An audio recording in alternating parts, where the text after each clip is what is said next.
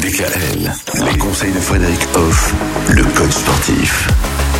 Frédéric, cette semaine, nous allons parler avec vous de changement de vie. Il peut arriver parfois dans la vie qu'à un moment ou à un autre, on ait envie de faire autre chose, de voir autre chose. Alors, on imagine que souvent ça arrive au moment de la midlife crisis, c'est ce fameux cap des 40 ans, souvent à peu près. hein. Est-ce que c'est bien un moment de vouloir changer de vie? Alors c'est forcément bien puisque c'est une envie qui vient de nous. C'est comme un besoin euh, indescriptible de faire évoluer les choses dans la vie. Du coup, on, on ressent le besoin quelque part de se retrouver ou de se trouver. On a eu l'expérience de la vie pendant 30 ans, pendant 40 ans, et on se rend compte qu'il y a des choses qui ne vont plus.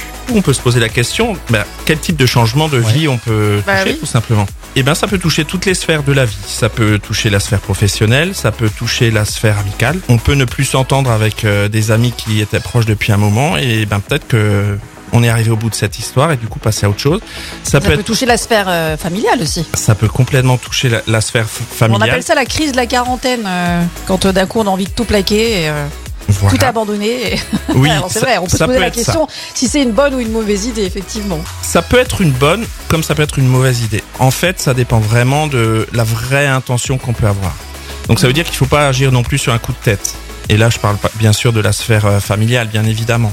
Le but du jeu, c'est pas d'être moins bien après ou d'apporter du moins bien. Donc c'est un, un besoin qui est très inhérent à la personne, qui est nécessaire et qui doit se traduire dans les actes de différentes manières. Mais évidemment, ça demande certaines choses, comme bien sûr, par exemple, la prise de risque.